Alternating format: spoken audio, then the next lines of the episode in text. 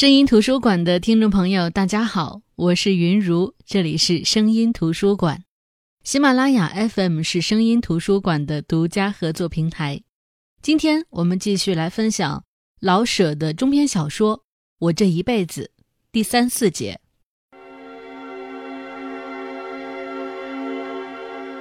由前面所说过的去推测，谁也能看出来，我不能老靠着裱糊的手艺挣饭吃。像逛庙会忽然遇上雨似的，年头一变，大家就得往四散里跑。在我这一辈子里，仿佛是走着下坡路，收不住脚，心里越盼着天下太平，身子越往下出溜。这次的变动不使人缓气，一变好像就要变到底，这简直不是变动。而是一阵狂风，把人糊糊涂涂的刮到不知上哪里去了。在我小时候发财的行当与事情，许多许多都忽然走到绝处，永远不再见面，仿佛掉在了大海里头似的。裱糊这一行虽然到如今还因死巴活的，始终没完全断了气，可是大概也不会再有抬头的一日了。我老早的就看出这个来。在那太平的年月，假若我愿意的话，我满可以开个小铺，收两个徒弟，安安顿顿的混两顿饭吃。幸而我没那么办，一年得不到一笔大活，只仗着糊一辆车或两间屋子的顶棚什么的，怎能吃饭呢？睁开眼看看，这十几年了，可有过一笔体面的活？我的改行，我算是猜对了。不过，这还不是我忽然改了行的唯一原因。年头的改变不是个人所能抵抗的，隔壁扭不过大腿去，跟年头较死劲，简直是自己找别扭。可是，个人独有的事往往来得更厉害，它能马上叫人疯了。去投河秘境都不算新奇，不用说把自己的行业放下而去干些别的了。个人的事虽然很小。可是，一家在个人身上便受不住。一个米粒很小，叫蚂蚁去搬运便很费力气。个人的事也是如此。人活着是胀了一口气，咱有点事儿把这些气憋住，人就要抽风。人是多么小的玩意儿呢？我的精明与和气给我带来背运。乍一听这句话，仿佛是不合情理，可是千真万确。一点不假。假若这要不落在我自己身上，我也许不大相信天下会有这宗事儿。他径自找到了我，在当时我差不多真成了个疯子。隔了这么二三十年，现在想起那回事儿来，我满可以微微一笑，仿佛想起一个故事来似的。现在我明白了，个人的好处不必一定就利于自己，一个人好。大家都好，这点好处才有用，正是如鱼得水。一个人好，而大家并不都好，个人的好处也许就是让他倒霉的祸根。精明和气有什么用呢？现在我悟过这点理儿来，想起那件事，不过点点头，笑一笑罢了。在当时，我可真有点咽不下去那口气。那时候。我还很年轻呀，哪个年轻的人不爱漂亮呢？在我年轻的时候，给人家行人情或办点事，我的打扮与气派，谁也不敢说我是个手艺人。在早年间，皮货很贵，而且不准乱穿。如今的人，今天得了马票或奖券，明天就可以穿上狐皮大衣。不管是个十五岁的孩子，还是二十岁还没刮过脸的小伙子，早年间可不行。年纪、身份决定个人的服装打扮。那年月，在马褂或坎肩上安上一条灰鼠领子，就仿佛是很漂亮阔气。我老安着这么条领子，马褂与坎肩都是轻大缎的。那时候的缎子也不怎么那样结实，一件马褂至少也可以穿上十来年。在给人家糊棚顶的时候，我是个土鬼；回到家中一梳洗打扮，我立刻变成个漂亮小伙子。我不喜欢那个土鬼，所以更爱这个漂亮的青年。我的辫子又黑又长，脑门剃得锃光清亮，穿上带灰鼠领子的缎子坎肩儿，我的确像个人儿。一个漂亮小伙子最怕的，恐怕就是娶个丑八怪似的老婆吧。我早已有意无意地向老人们透了个口话：不娶倒没什么，要娶，就得娶来个够样的。那时候自然还不实行自由婚。可是已有男女两造对相对看的办法。要结婚的话，我得自己去相看，不能马马虎虎就凭媒人的花言巧语。二十岁那年，我结了婚，我的妻比我小一岁，把她放在哪里，她也得算个俏实利落的小媳妇儿。在订婚以前，我亲眼相看的呀。她美不美？我不敢说。我说她俏实利落，因为这四个字就是我择妻的标准。她要是不够这四个字的格，当初我绝不会点头。在这四个字里，很可以见出我自己是个怎样的人来。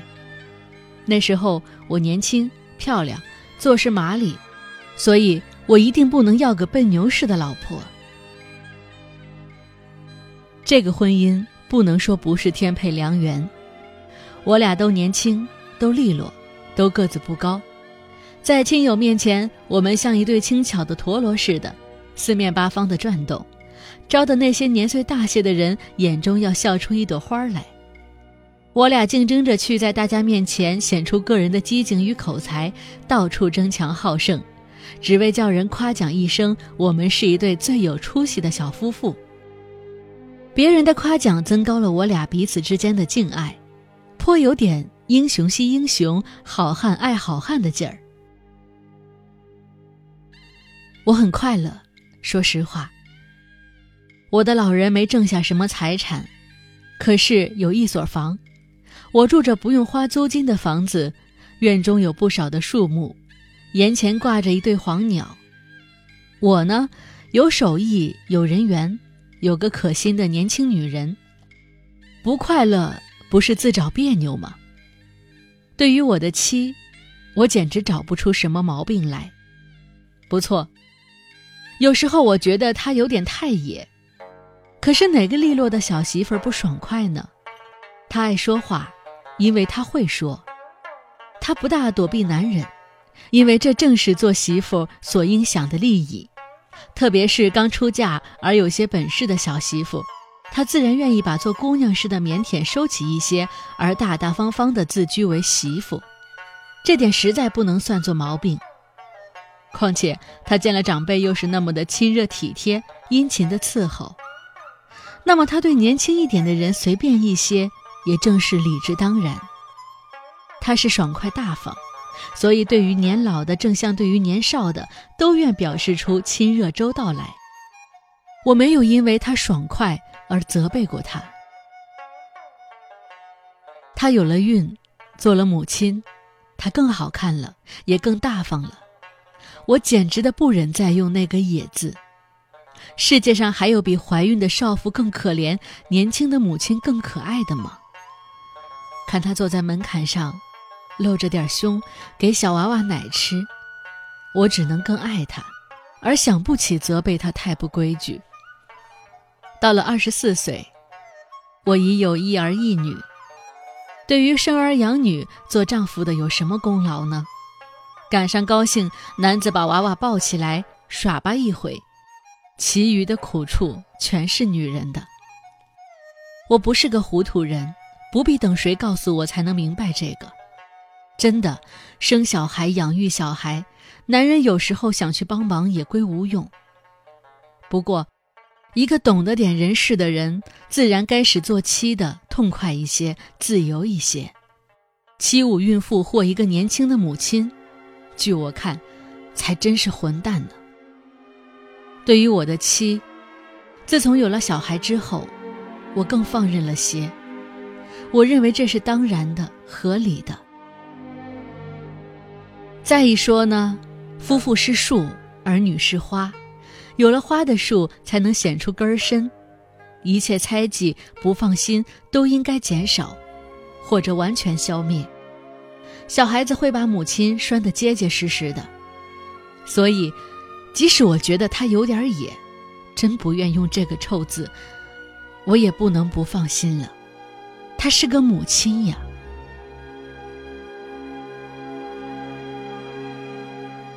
直到如今，我还是不能明白那到底是怎么一回事。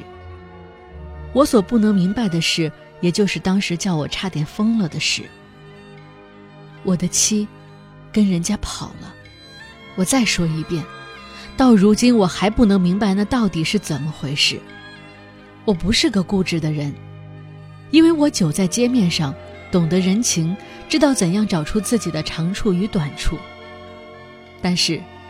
对于这件事，我把自己的短处都找遍了，也找不出应当受这种耻辱与惩罚的地方来。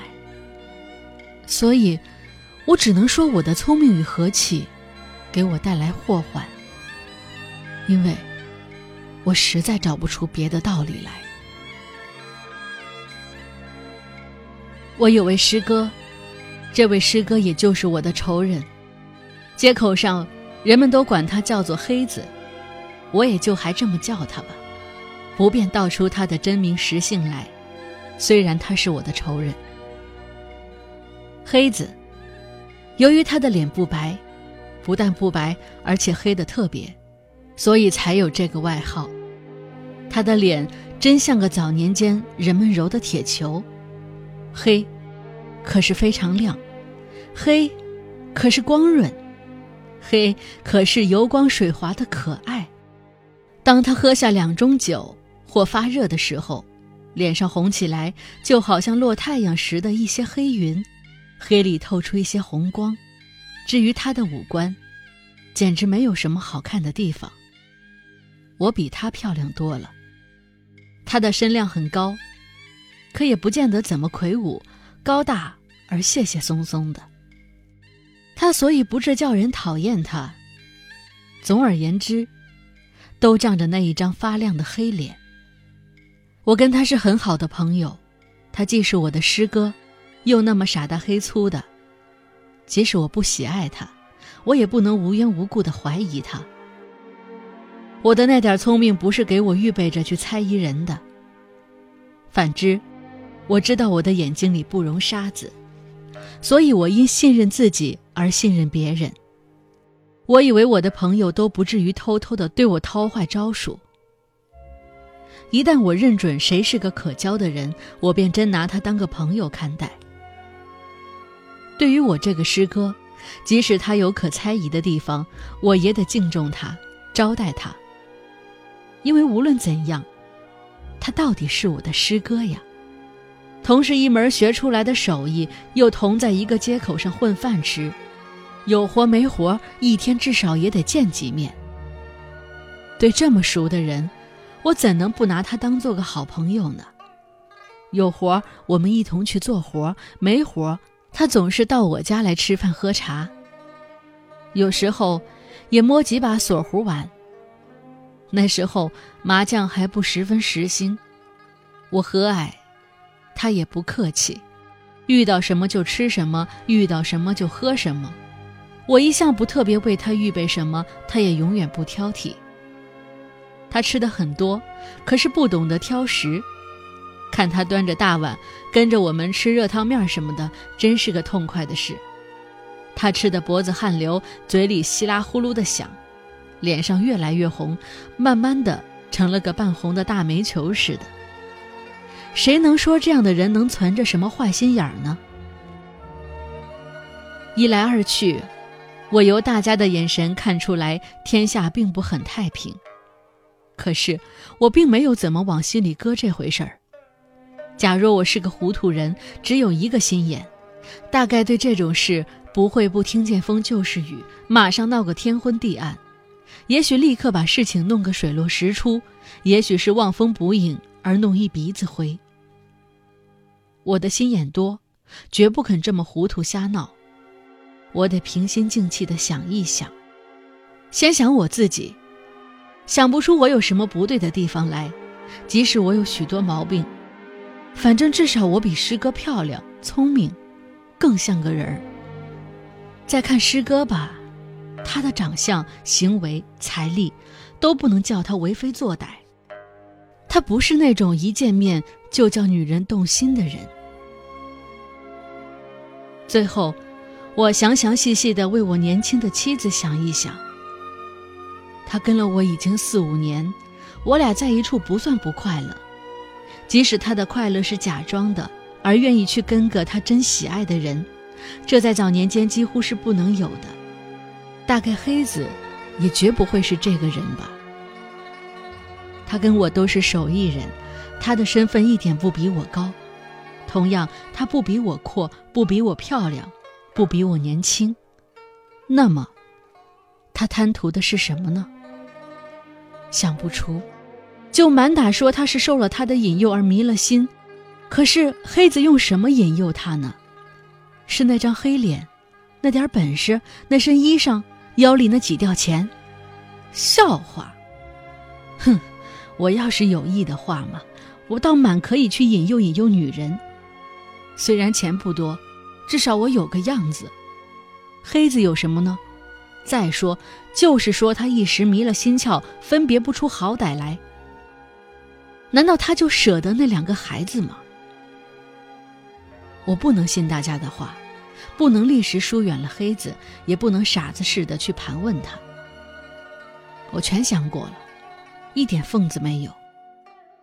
我只能慢慢的等着大家明白过来，他们是多虑。即使他们不是凭空造谣，我也得慢慢的查看，不能无缘无故的把自己、把朋友、把妻子，都卷在黑土里边儿。有点聪明的人，做事不能鲁莽。可是，不久，黑子和我的妻子都不见了。直到如今，我没再见过他俩。为什么他肯这么办呢？我非见着他，由他自己吐出实话。我不会明白，我自己的思想永远不够对付这件事的。我真盼望。能再见妻子一面，专为明白明白这件事。到如今，我还是在个葫芦里。当时我怎样难过，用不着我自己细说，谁也能想到，一个年轻漂亮的人守着两个没了妈的小孩，在家里是怎样的难过；一个聪明规矩的人，最亲爱的妻子跟师哥跑了，在街面上是怎样难堪。同情我的人有话说不出，不认识我的人听到这件事，总不会责备我的师哥，而一直管我叫王八。在咱们这儿讲孝悌忠信的社会里，人们很喜欢有个王八，好叫大家有放手指头的准头。我的口壁上，我的牙咬住，我心中只有他们俩的影和一片血。不用叫我见着他们，见着就是一刀。别的无需乎再说了。在当时，我只想拼上这条命，才觉得有点人味儿。现在，事情过去这么多年了，我可以细细的想这件事，在我这一辈子里的作用了。我的嘴并没闲着，我到处打听黑子的消息。没用，他俩真像石沉大海一般，打听不着确实的消息。慢慢的，我的怒气消散了一些。说也奇怪，怒气一消，我反倒可怜我的妻子。黑子不过是个手艺人，而这种手艺只能在京津一带大城里找到饭吃，乡间是不需要讲究的烧火的。那么，假若他俩是逃到远处去，他拿什么养活他呢？哼，假若他肯偷好朋友的妻子。难道他就不会把它卖掉吗？这个恐惧，时常在我心中绕来绕去。我真希望他忽然逃回来，告诉我他怎样上了当，受了苦处。假若他真跪在我的面前，我想我不会不收下他的。一个心爱的女人，永远是心爱的，不管她做了什么错事。他没有回来，没有消息。我恨他一会儿，又可怜他一会儿，胡思乱想，我有时候整夜的不能睡。过了一年多，我的这种乱想又清淡了许多。是的，我这一辈子也不能忘了他。可是我不再为他思索什么了。我承认了这是一段千真万确的事实，不必为他多费心思了。我到底怎样了呢？这倒是我所要说的，因为这件我永远猜不透的事，在我这一辈子里，实在是件极大的事。这件事好像是在梦中丢失了我最亲爱的人，一睁眼，他真的跑得无影无踪了。这个梦，没法明白。可是他的真确劲儿是谁也受不了的。做过这么个梦的人，就是没有成疯子，也得大大的改变。他是丢失了半条命呀。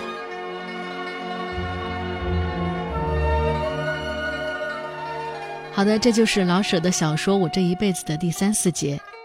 下期节目我们继续分享老舍的《我这一辈子》。